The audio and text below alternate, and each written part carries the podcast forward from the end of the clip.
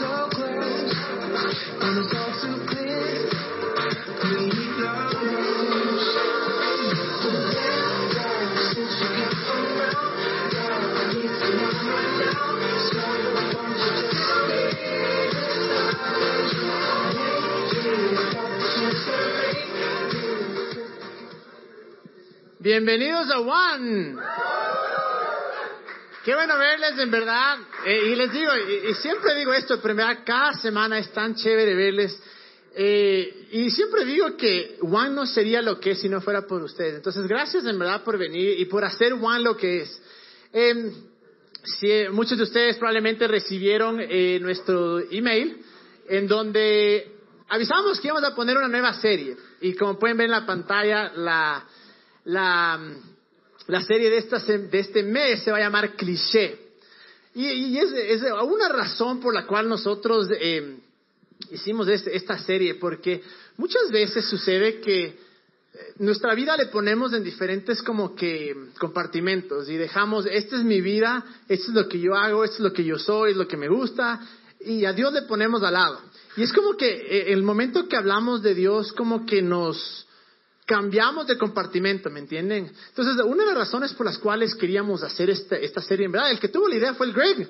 Hace unas semanas me dice, loco, tenemos que hacer algo así. Me pareció espectacular porque lo que queremos hacer es cómo las cosas que nos suceden o decimos en la vida diaria, en verdad, Dios puede estar involucrado en absolutamente todo. Y Dios puede ser el que, el que en verdad esté con nosotros, aun cuando Él siempre está con nosotros. La pregunta es, ¿nosotros estamos conscientes de Él? Y, decidimos hacer esta, esta serie que se llama cliché. Porque un cliché, ¿qué es un cliché? Es una idea, es una frase, es, es- un dicho, es un dicho que eh, la sabemos, ¿no? Desde pequeños aprendemos a usarla, pero lamentablemente por el uso de estas, de estas frases, de estos dichos, como que va perdiendo el, significado, ¿no? Dice, sí, eso es un cliché, es decir, una, una palabra que, que algo, algo significó alguna vez, pero tal vez no tiene significado. Y, y lo que queríamos hacer es tomar estas palabras que tal vez hemos, o estas frases que hemos usado tal vez desde pequeño, todas nuestras vidas, y decir, bueno, ¿qué, podemos sacar de esto bajo la perspectiva de Dios? ¿Qué es lo que Dios nos puede mostrar?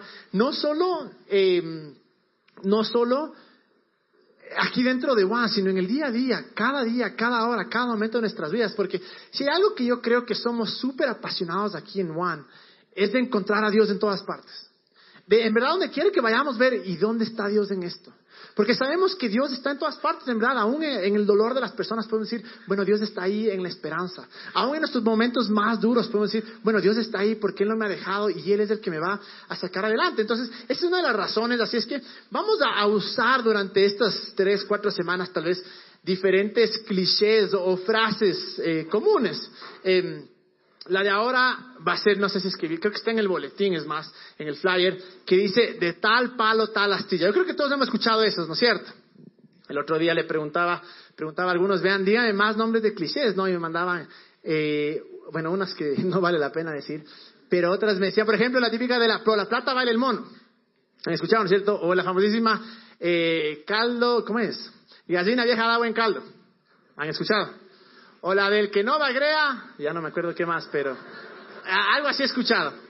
La cosa es que, en verdad queríamos esco- escoger uno- uno- una, una, un cliché que todos hemos escuchado en algún momento, que es la típica de tal palo, tal astilla. Yo creo que, que es la típica, ¿no? Em, le ves ahí a una persona, por ejemplo, en mi caso, yo le veo a mi hermano, le veo al sobrino que es igualito y digo, de tal palo, tal astilla. Entonces ah, se usa para molestar y todo, pero yo creo que tiene un significado tan, eh, tan grande cuando comenzamos a verlo en, en- perspectiva y cómo puede ser que esta frase, este cliché, en verdad, entre en nuestra vida con Dios.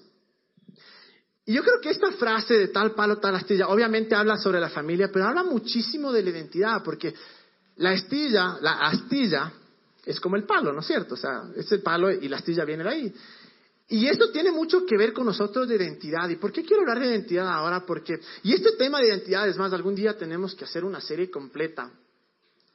Porque es algo impresionante. Esta identidad es algo que realmente lo que guía nuestra vida y lo que dirige nuestros pensamientos, dirige nuestras acciones, dirige incluso nuestras decisiones. Es en verdad esto de identidad. Porque si yo les pregunto a ustedes, eh, ¿quién eres realmente? Y algunos sí, de una te dicen, soy tal, soy Camilo Velasco, tengo 31 años, esto, esto, esto. Pero a veces cuando nos comenzamos a ir un poco más profundo y decimos, ¿quién eres realmente? Y a veces no tenemos respuestas, a veces decimos, bueno, ni siquiera yo me he encontrado, ni siquiera yo sé quién soy. ¿Y qué pasaría si el día de mañana en verdad te despiertas y por completo tu, toda tu memoria ha sido borrada? No te acuerdas cómo te llamas, de dónde eres, no te acuerdas de tus experiencias.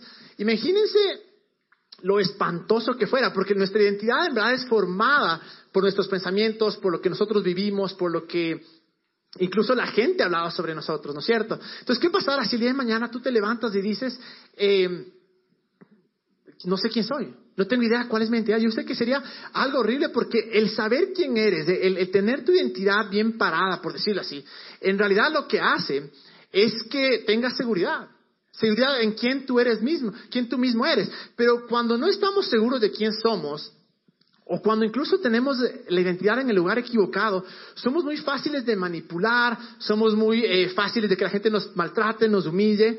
Y es por eso que es tan importante estar completamente seguros de quién somos. Y eso es lo que quiero hablar ahora. Quiero hablar de, de cuál es esa, ese, si somos la astilla, somos la astilla de qué palo. Porque de ahí realmente viene nuestra identidad. Y miren lo que dice Proverbios 23, 7, que siempre, este es uno de los versículos tal vez más usados acá. Y el Greg creo que todas sus predicas usa. Y dice, porque cuál es su pensamiento en su corazón, tal es él. Es tan sencillo y tan fácil, e incluso hay eh, corrientes filosóficas, incluso de la nueva era y todo, que, están basados en este principio de cómo piensas en tu corazón o cómo piensas que tú eres, Así mismo eres, ese es el resultado. La verdad es que es un principio bíblico que está acá. Pero es impresionante cómo eh, tu autoestima viene muchísimo. Sí, e, es formado por quien te dicen quién eres, por tus eh, experiencias, por tus pensamientos, tus creencias. Pero muchas veces el autoestima mismo forma tu, eh, la, identidad forma tu autoestima. Y estoy seguro, muéstrame una persona que no tenga buena autoestima o que no se valora a sí mismo. Y yo te garantizo que te puedo mostrar una persona con una mala identidad. Una persona que no sabe realmente quién es. Y esto yo creo que es tan evidente y podemos ver en áreas tan sencillas como la de los novios. Y una vez alguien nos escribió y nos dijo, hay cosas más importantes que los novios y las novias. Yo sé. Pero el 90% de veces que hablo con la mayoría de ustedes es, pero es que me dejó, pero es que le quiero, que ni sé qué. Entonces, yo sé que a nuestra edad es un tema súper relevante y creo que la mayoría de nosotros soñamos con casarnos, soñamos con encontrar la mujer de nuestra vida. Pero bueno, el punto es que me sorprende ver esto y, es, y se repite muchísimo, que lamentablemente sucede más en las mujeres. Sucede esto, que se amarran con un man y el man es un idiota. El man en verdad les cuernea, hasta les ha pegado, les maltrata. De, repente un día coge, se desaparece, no asoma sino a las tres semanas. Y claro, de ese rato las pobres, o sea, desesperadas, no, que te fuiste la miércoles, no quiero saber nada de ti. No, no, perdón, es que sabes que esas tres semanas justo eh, me quedé sin señal, el teléfono se perdió y te juro que estaba pensando, es más, te escribí cartas y, son como que, ay, ay, ay, ay, buenas. Pero cogen, y, a veces van más de extremo, a veces cogen y, ya te alzan la voz. Y, de, no, no, es que sabes qué, es que tuve un mal día en el trabajo, que ni sé qué. Y lo que me impresiona es ver cómo vez tras vez volvemos a las mismas personas. Se ven hombres también. Eh, les cuernean o algunos casos también les pegan las mujeres a los hombres. Pero sucede en verdad que hay maltrato emocional, se nota que no quieres. Y de repente comienzas a, a mendigar por amor. Y vuelves a la misma persona por una cosa, simplemente no sabemos cuál es nuestra identidad. Simplemente no sabemos cuál es nuestro valor. Y les digo, me, impresiona porque a veces yo me quedo atónito de las historias que me cuentan porque digo, ¿cómo puede ser posible que después de lo que te hicieron, sigas ahí. Una cosa es el perdón y otra cosa es ser idiota. una cosa es decir, sí, te perdono, sabes que no tengo nada contra ti, mi corazón está en libre. Otra cosa es decir, te perdono, así es que vuélveme a hacer lo mismo. Y voy a volver y me vuelve a hacer lo mismo, ¿me entienden? Entonces, muchas veces eso sucede cuando nosotros no tenemos identidad. Incluso sucede eso con el tipo de amistades que tenemos. A veces el negro hablaba hace la semana pasada, cómo tienes grupo de amigos que a veces te bulean y te acaban y te sientes pésimo.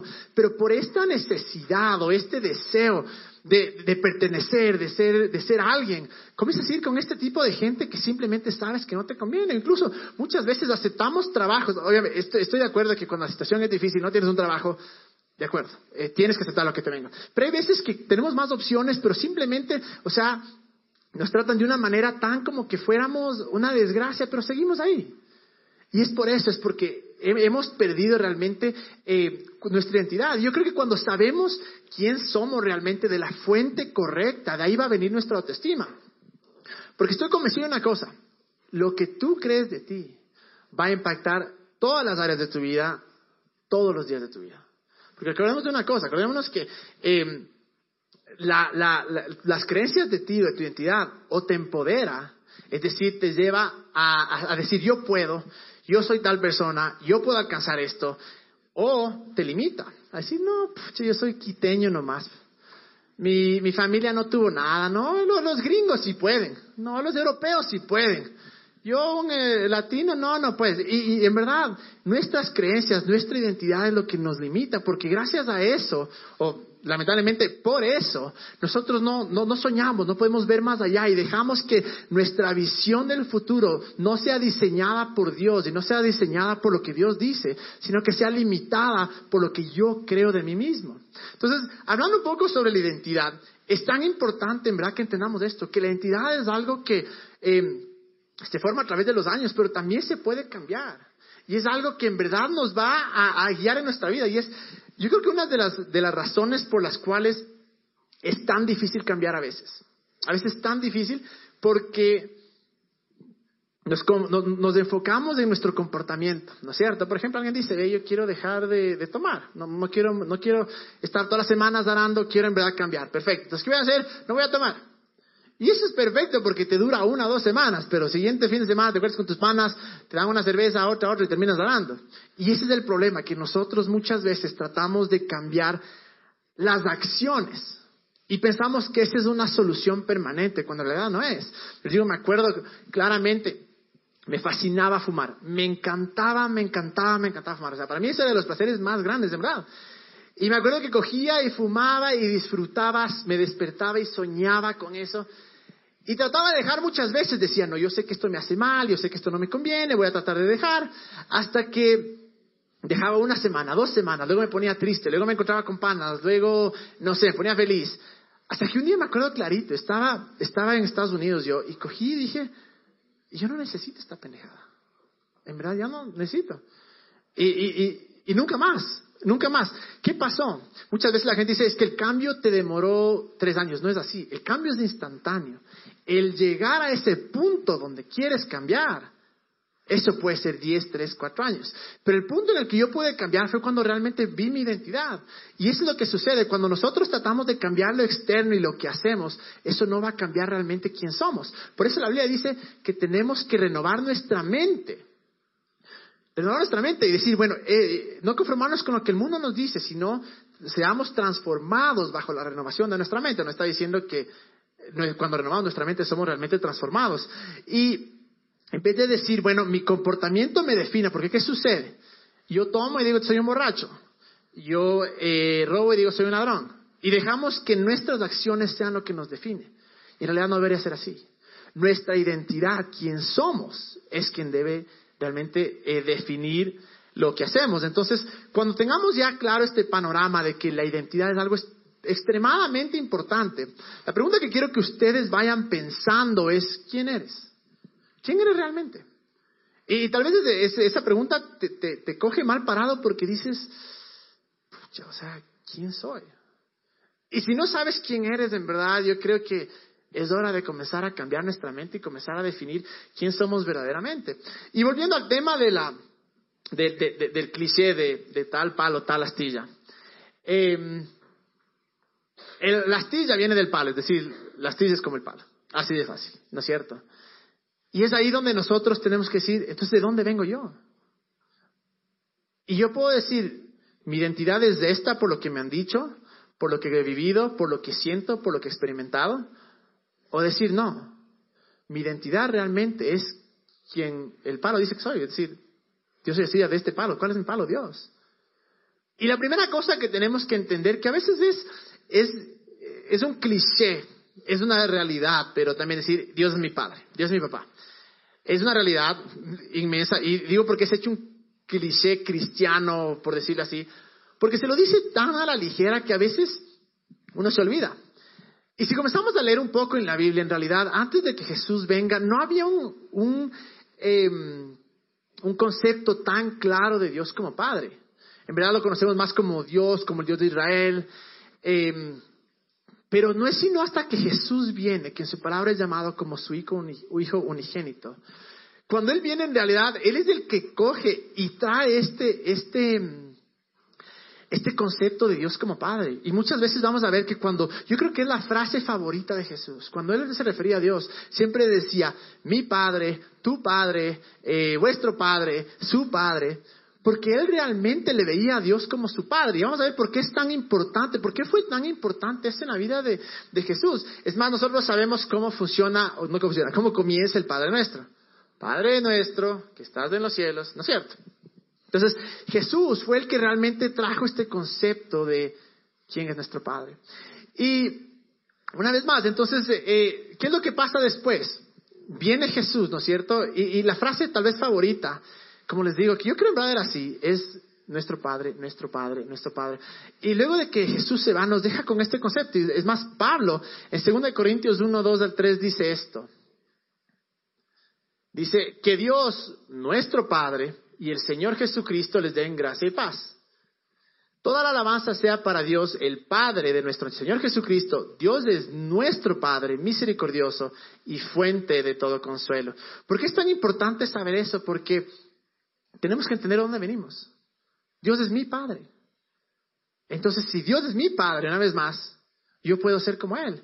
Y luego dice eh, en Romanos 8:15, Espérate, justo eh, antes de, de seguir esa parte, yo creo que en verdad la, la, la, la cosa más importante que hizo Jesús al morir con nosotros, eh, por nosotros, fue pagar el precio para, para ser adoptados en la familia de Dios.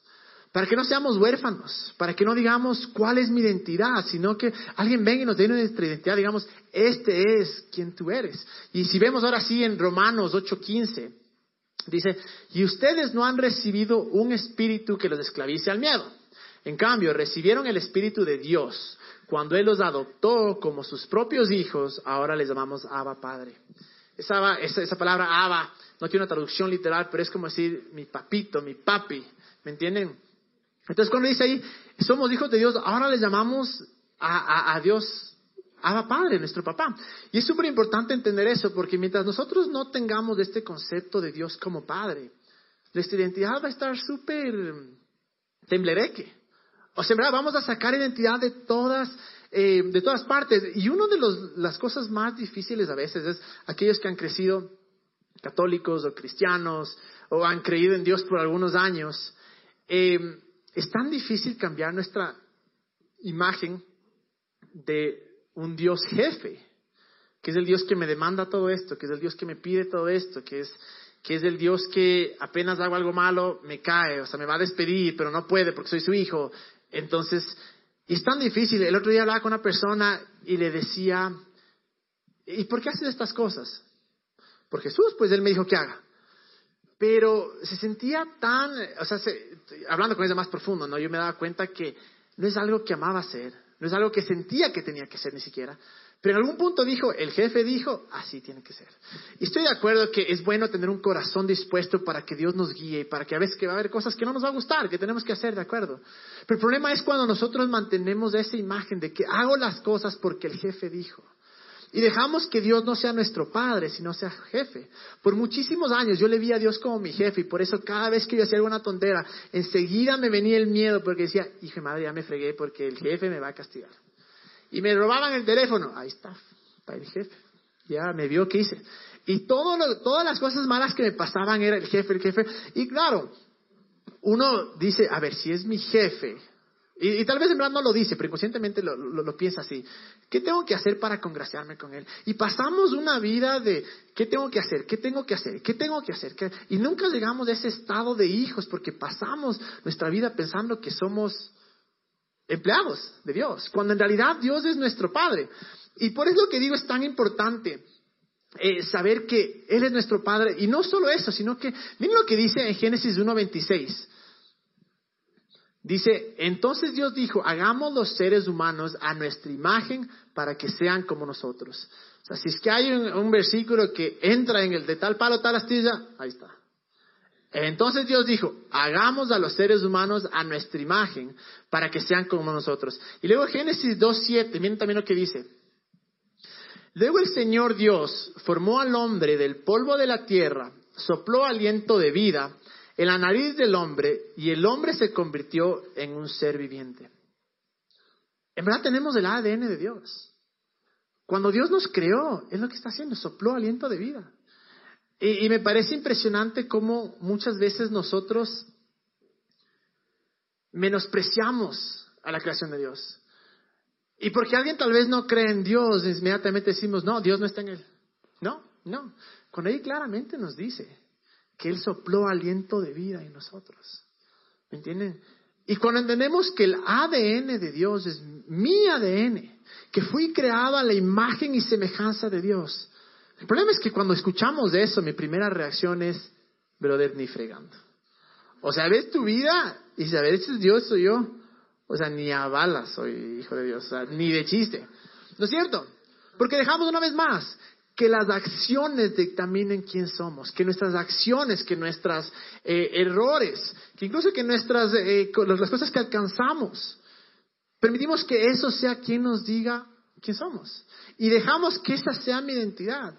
Algo que una vez el Greg me dijo, así impresionante, me dijo, mira, Juan no es tu identidad. Así de sencillo.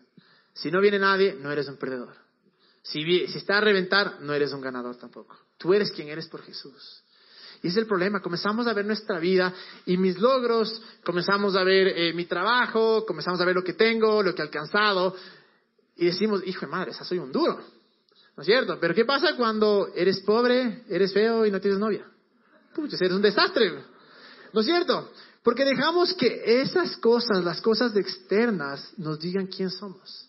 Dejamos que esas cosas externas en realidad nos definan. Y una vez más, es ahí el problema cuando no sabemos quién somos.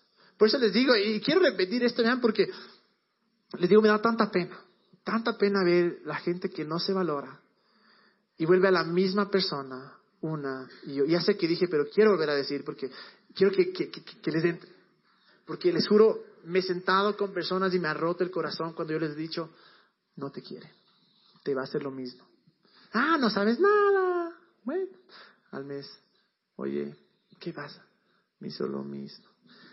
Da unas ganas de decirle, te dije, pero obviamente no, no soy malo. Pero digo, ah, no importa, sabes que ya, o sea, bórrale de tu vida. Entonces, en verdad, vean, el, el, la identidad que nosotros tenemos va a determinar si la gente nos manipula, nos humilla, nos maltrata. Por mucha, mu muchos años de mi vida yo fui súper manipulado, súper, súper manipulado. Eh, me decían, haz esto, haz esto. Y yo sabía que tal vez no estaba bien. Yo sabía que no era lo correcto, pero solo bajaba y decía, sí, sí, sí. Incluso cuando me gustaba alguien, lo que yo trataba de hacer es decir, bueno, a esta man le gusta este tipo de hombre, este es el que yo voy a convertirme. Entonces, pucha, trataba y fue madre, un figurín me cambiaba de ropa, quedaba hecho, sabía qué hablar, o sea, ese rato a ver qué canta este grupo, plan, ya me aprendí las canciones para impresionarle. Y claro, la man, hijo de madre, ¿cómo puede ver a alguien como vos? A las dos semanas, ve, ándate, ándate, ándate. ¿Por qué? Porque salía quién era yo realmente, ¿me entienden? Y me pasaba vez tras vez tras vez. Y, y, y me acuerdo que, algo cuando la gente viene a hablar conmigo, siempre les digo, ve, nunca llegues al punto que me digas con amor, por amor. ¿Cuándo es el punto que me digas por amor? Cuando realmente le estás rogando que por Dios esté contigo, que por Dios se fije en ti.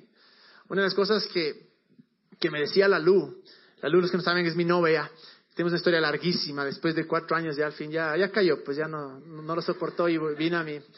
Pero me decía, una de las cosas que a mí más me impresionó de ti es lo seguro que tú eras. Y que sin importar mi reacción, tú seguías siendo la misma persona. Y, claro, ya les digo, me, me, desvié esto del tema del amor, eso es de gratis para que aprendan, pero en verdad, vean, por Dios, valorémonos, dejemos que nuestra identidad. Entonces, si ya sabemos de dónde eh, de, mi identidad es tan importante, ¿no es cierto? Luego sé que Dios es mi Padre y acabo de leer que Dios me hizo a su imagen y semejanza, decir, de tal palo, tal astilla, se acabo de leer de que tengo el ADN de Dios. También hay que ver qué es lo que, lo que Dios dice de nosotros. Y uno, este es uno de mis versículos favoritos, porque dice, miren, en Efesios 2.10 dice lo siguiente, dice, pues somos la obra maestra de Dios. Él nos creó de nuevo en Cristo Jesús a fin de que hagamos las cosas buenas que preparó para nosotros tiempo atrás. Esa parte primera es espectacular. Dice, pues somos la obra maestra de Dios. La obra maestra de Dios. Es decir, tal vez podemos ver los, los, artistas eh, más famosos de la historia, inmediatamente uno comienza a relacionarlos por su obra maestra, ¿no es cierto? Si digo eh, Leonardo da Vinci, probablemente dirán la Mona Lisa, ¿no es cierto? Porque es la obra maestra. Y, o Miguel Ángel, el David, sí, ¿no? Sí, creo, sí. Bueno, ahí. Sí, sí, el David. Eh, o, o, o, la creación de Adán, ¿no es cierto? Entonces, inmediatamente comienzas tú a, a relacionar a la obra maestra con el Creador.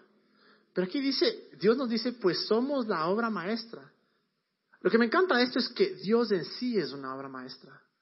Dios en sí es el arte personificado. Sí es, es lo más espectacular que, que existe y ha existido y existirá en el universo. Y esa obra de arte, esa obra maestra, cuando nos ve, nos dice, tú eres mi obra maestra. Me parece espectacular. El problema es, vamos a creerlo. Volviendo a la pregunta, ¿quién eres realmente? Es una respuesta que puedes decir, una obra maestra. Soy la obra maestra de Dios. Y, y, y les digo, de, de, de, las cosas, seguimos leyendo y podemos decir, Dios dice que somos santos, que somos ungidos, que somos sanos, que somos hechos perfectos, dicen eh, en Hebreos. Y podemos, podría ser, por la cuestión del tiempo no puedo hacer, pero vamos a hacer una serie respecto de esto, pero hay cosa tras cosa tras cosa que Dios te dice, eres completo, eres calificado para las promesas, eres, eh, eres aceptado, eres amado. Pero una de las cosas que más, uno de los versículos que más me impactan cuando leo, está en 1 Juan 4, 17. Y dice, en esto se perfecciona el amor, en nosotros, para que tengamos confianza en el día del juicio. Pues como Él es, así somos nosotros en este mundo. Déjala ahí un ratito, por favor, Estefano. Porque este versículo es de los versículos más... Yo fui creyente por muchos años. Nadie nunca me habló de este versículo. Nadie. Y toda mi vida era, quiero ser tal como, quiero ser como Jesús, quiero ser como Jesús, quiero ser como Jesús. Y entiendo esta oración cuando dices, yo quiero actuar como Jesús. Quiero actuar como Él quiere que actúe. Pero aquí más claro no puede ser. Dice, en esto se perfecciona el amor de nosotros para que tengamos confianza en el día del juicio. Es decir, aquellos que tienen miedo al fin del mundo. Chuta, y si me voy con Dios y si me quedo, ahí dice, no ha sido perfeccionado en el amor. Cuando eres perfeccionado en el amor, tienes confianza. Pero luego dice esto, pues como Él es, como es Jesús, así somos nosotros en este mundo. No dice como será Jesús o como es Jesús seremos nosotros, no. No dice como fue Jesús, dice como es ahora. Así somos nosotros en este mundo. Y esa es nuestra identidad. Porque la Biblia dice incluso que somos escondidos en Cristo. Es decir, que cuando, cuando Dios nos ve y nosotros hemos entregado nuestra vida a Dios, Dios no nos ve a nosotros le ve a Jesús realmente. Y ese es el lugar eh, más importante tal vez en nuestra identidad. Saber que soy aceptado, que soy amado y que en realidad eh, soy como Jesús. Y estoy, la oración típica, quiero ser como Jesús, quiero ser como Jesús. No, gracias Jesús porque soy como tú. Y cuando comienzo a cambiar mi identidad, porque ahí es donde entra la otra cosa soy como Jesús. Dijo, madre, soy un sinvergüenza, paso pecando, ¿cómo voy a poder ser como Jesús? Es ahí donde tienes que cambiar tu mente. Estás dejando que tus acciones definan quién tú eres. Y no dejas que tu identidad defina quién eres. ¿Quieres dejar de pecar? ¿Quieres dejar los vicios? Cambia tu mente. Eres como Jesús. ¿Jesús era un alcohólico? No. ¿Jesús era lleno de vicios? No. Tú también puedes ser. Porque es lo que dice acá. Y la última, hay cientos y miles, es la, la, probablemente la, la más importante. Y la Biblia está lleno de esto, que somos amados. De tal manera amó Dios al mundo. En esto conocemos el amor. Que nos amó primero. Amamos a Dios porque nos amó primero. Somos realmente amados por Dios. Y esta, esta, yo sé que probablemente nueve de las diez veces que me paso a hablar hablo de esto porque yo creo que ese es el atributo más importante de nuestra identidad. Tan importante que Jesús estaba convencido de esto. Porque cuando Jesús se va a bautizar, recién va a empezar su ministerio, ¿no es cierto? Entonces va donde su primo Juan el Bautista. Y Juan se le aleja y le dice, yo no te puedo bautizar, tú deberías bautizarme a mí. Y Jesús dice, no, no, no, bautízame nomás. Hasta este punto Jesús no había hecho ningún milagro. No había hecho nada, su ministerio no comenzaba.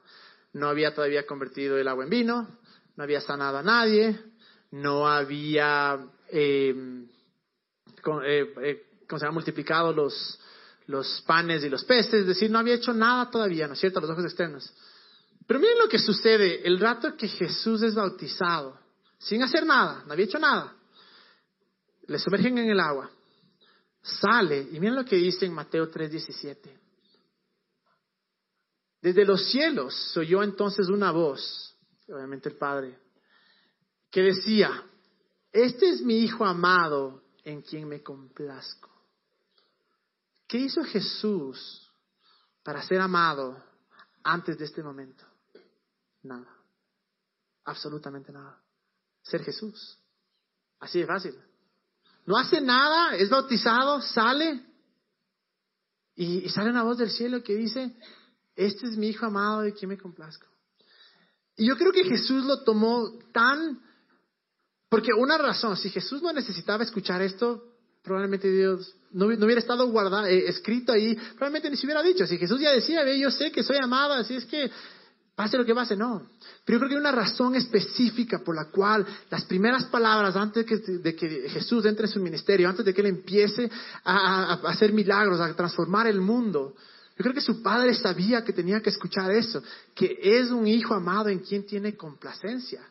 Por una razón, porque después de esto, Jesús se aparta, ¿no es cierto? Y, se va al desierto por 40 días y 40 noches. Creo que todos los que han visto la película de Jesús, han leído la Biblia, saben lo que sucedió. 40 días y 40 noches, Jesús ayuna. O, imagínense lo duro, estar en el, desierto y no tomar agua, no comer. Y ya en los 40 días y 40 noches se le, se le aparece el diablo. Y dice, ah, bueno, ahora sí vamos a ver qué, tan macho eres. Y miren lo que pasa en Mateo 4.3. Se le acerca el diablo y le dice, en ese tiempo el diablo se le acercó y le dijo, si eres hijo de Dios, di estas piedras que se conviertan en pan, déjala ahí un ratito. ¿Se acuerdan lo que dijo, lo que dijo Dios, lo que dijo el Padre de Jesús? Dijo, este es mi hijo amado, ¿no es cierto? El diablo viene y le dice, si eres el hijo de Dios. Dos cosas. Primero, comienza a cuestionar su identidad. Si es que eres, si es que en verdad fueras. Y eso es lo que nos va a pasar a nosotros, las circunstancias, la gente. El diablo nos va a decir, si es que fueras, si es que fueras como Dios, si es que fueras amado. Pero se, no se dan cuenta ahí que dice, si eres el Hijo de Dios. El diablo votó una palabra. Porque Dios no dijo, este es mi hijo. Dijo, este es mi hijo amado. El diablo no le dice cómo es. Solo dice, si eres el Hijo de Dios. Jesús de ese rato le dice, aparte de mí, no solo de pan vivirá el hombre, sino de toda palabra que sale de Dios. Luego vuelve el diablo. Y en Mateo 4, 6 le vuelve a tentar. Tenemos 4, 6. ¿No? Bueno, ahí dice, y dice, y dijo, si eres del Hijo de Dios, tírate. Una vez más, no le dice la identidad que le puso el Padre. Y comienza a, a- a cambiar las palabras. Si es que eres del Hijo de Dios. No le dice si eres del Hijo amado.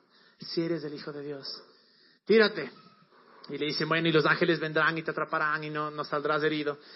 Y, y le dice, y, y bueno, entonces también eh, Jesús coge y dice, me puedo quedar ante acá.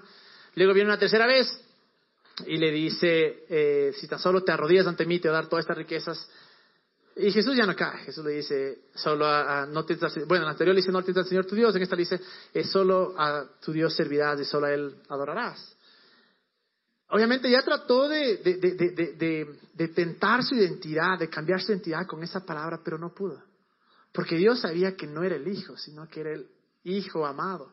Y la razón por la cual yo creo Dios alcanzó tantas cosas en, esta, eh, en, en, esos tres años, por la cual Dios eh, pudo transformar vidas, por la cual Dios, eh, Jesús, perdón, por la cual Jesús no, no, no, aun cuando sí era Dios, también era hombre, pero por la razón por la cual Jesús alcanzó todo lo que alcanzó y no fue tentado, porque le dice que fue tentado, fue tentado, pero le dice que fue tentado pero sin pecado alguno, es porque sabía su identidad. Y es ahí donde nosotros en verdad tenemos que, entender nuestra identidad. Voy a pedir que venga la banda porque quiero orar. Quiero orar por, por muchos de acá que tal vez hemos perdido nuestra identidad. Por muchos de acá que cuando en realidad decimos, eh, ¿quién soy? No tengo idea quién soy. Y, yo sé que esto del amor de Dios es algo súper mmm, básico, por decir así. Pero eres todo. El poder de, de, de, del Evangelio, el poder de las buenas noticias, el poder de Jesús, está en esa, en esa frase, en que somos sus hijos amados, en que en realidad eh, Dios es nuestro Padre. Pero es algo que nosotros no podemos entenderlo con nuestra mente. Es algo que nosotros no podemos, por más que tal vez nos repitamos y nos repitamos, eso no va a tener un impacto en nosotros. Cuando tiene impacto es cuando realmente comenzamos a creerlo con nuestro corazón. Cuando en verdad dejamos que, que esa verdad de que soy su hijo amado, de que tal palo, tal astilla, como Dios es, así soy yo. Y dejamos que esa realidad entre en mi corazón, que nada me puede cambiar, que nada me puede destruir, que nada eh, me puede separar de Dios porque en verdad soy su hijo amado. Cuando dejamos que esa verdad entre en nuestro corazón, nuestra vida va a cambiar, pero ¿cómo dejamos que esa verdad entre en nuestro corazón? Dejando que Dios sea nuestro papá. Viéndole a Dios como nuestro papá en verdad, viendo a Dios como que es el que, el que cuida de nosotros. Cuando en verdad aceptamos, decimos, Dios, tú eres mi Padre, eres mi Padre amado. Y cuando vengan la, la, la, las, las cosas duras, poder decir, yo soy el Hijo amado de Dios. Él está conmigo. Yo soy el Hijo amado de Dios. Y muchas veces es tan difícil encontrar nuestra identidad porque nosotros seguimos viendo a nuestra vida como, como era aparte de Jesús. Y nos olvidamos de un factor demasiado importante que es Jesús en nosotros. Decimos, este es quien yo era, este es quien yo soy, soy una desgracia, no voy a cambiar, soy un rebelde, eh, jamás voy a alcanzar nada, Dios no me va a aceptar, Dios no me va a amar, porque dejamos que nuestra identidad sea establecida por algo aparte de Dios, aparte de Jesús. Pero cuando en verdad podamos entender que mi identidad viene de Dios solamente que quien soy yo no es mis acciones, no es mi familia, no es mis experiencias, no es mis fracasos, no es mis triunfos, sino yo soy quien soy, por quien es mi Padre. A pedir que se pongan de pie porque quiero orar por algunos, quiero orar por dos, dos grupos acá. El primer grupo que quiero orar es, tal vez has venido mucho tiempo a One, o tal vez eres nuevo y dices, eh, ¿sabes qué? Tal vez es hora de entregarle mi vida a Dios. Tal vez es hora de en verdad permitir que Dios sea mi Padre. Tal vez todavía no le he entregado todo, tal vez no, no le he entregado mi vida, tal vez eh, hablas de algo que suena bien chévere, pero ¿y, y, yo? ¿Y yo qué hago? Voy a orar por este grupo. Pero el segundo grupo que quiero orar es por aquellos que dicen, brother, mi papá no estuvo en mi vida. ¿Cómo yo puedo pensar de un padre bueno cuando mi papá fue una desgracia? ¿Cómo puedo yo imaginarme de un buen padre? Porque cuando Dios, la Biblia habla de padre, no, no se refiere solo a padre, es padre y madre al mismo tiempo. Nosotros le hemos hecho sexista, pero en verdad es padre y madre al mismo tiempo. Pero tal vez alguno dice, mi relación con mis papás es una desgracia. No creo que Dios sea un buen padre. No creo que Dios pueda hacer o todo lo que dicen que hace o que Dios pueda cambiar mi identidad. Voy a pedir que todos cierren sus ojos. Voy a orar por el primer grupo y si estás acá y dices, yo quiero esa conexión con Dios. He venido acá algún tiempo, simplemente estoy listo, estoy dispuesto a entregarle mi vida a Dios. Quiero que repitas esta oración de mí y todos repitamos en verdad para, para hacerlo en conjunto. Pero hay una clave en esta oración. Cada palabra que digamos, creámosla. Si eres tú y dices, yo quiero esa conexión con Dios, yo quiero entregarle mi vida a Dios. Soy un desastre, soy un fracaso, pero Dios es todo. Y quiero entregarle a Dios. Tal vez no me merezco a Dios, pero, pero Dios te acepta hoy día tal y como eres y siempre te va a aceptar tal y como eres. Repite esto después de mí y dile, dile Dios, en esta noche ya no corro más. Te entrego mi vida. Jesús, reconozco que eres el Hijo de Dios y moriste por mis pecados. Te entrego mi vida. Gracias porque estarás conmigo siempre. Y Dios, gracias por ser mi papá. En el nombre de Jesús. Si hiciste esa oración, lo único que significa es sencillo. Eres uno con Dios. Dios está en ti. Y voy a orar por aquellos, no voy a pedirles que levanten la mano ni nada, pero ustedes saben quiénes son. Pero voy a orar para que Dios restaure la imagen del Padre. Tal vez muchos de ustedes incluso han pasado por fracaso tras fracaso, dolor tras dolor, y dicen, hijo madre, mi vida es un desastre. No le siento a Dios. Dios no está conmigo. Yo orar para que Dios restaure esa imagen del buen Padre que es. Señor, te doy gracias por todos los que estamos acá. Gracias Dios porque eres demasiado bueno.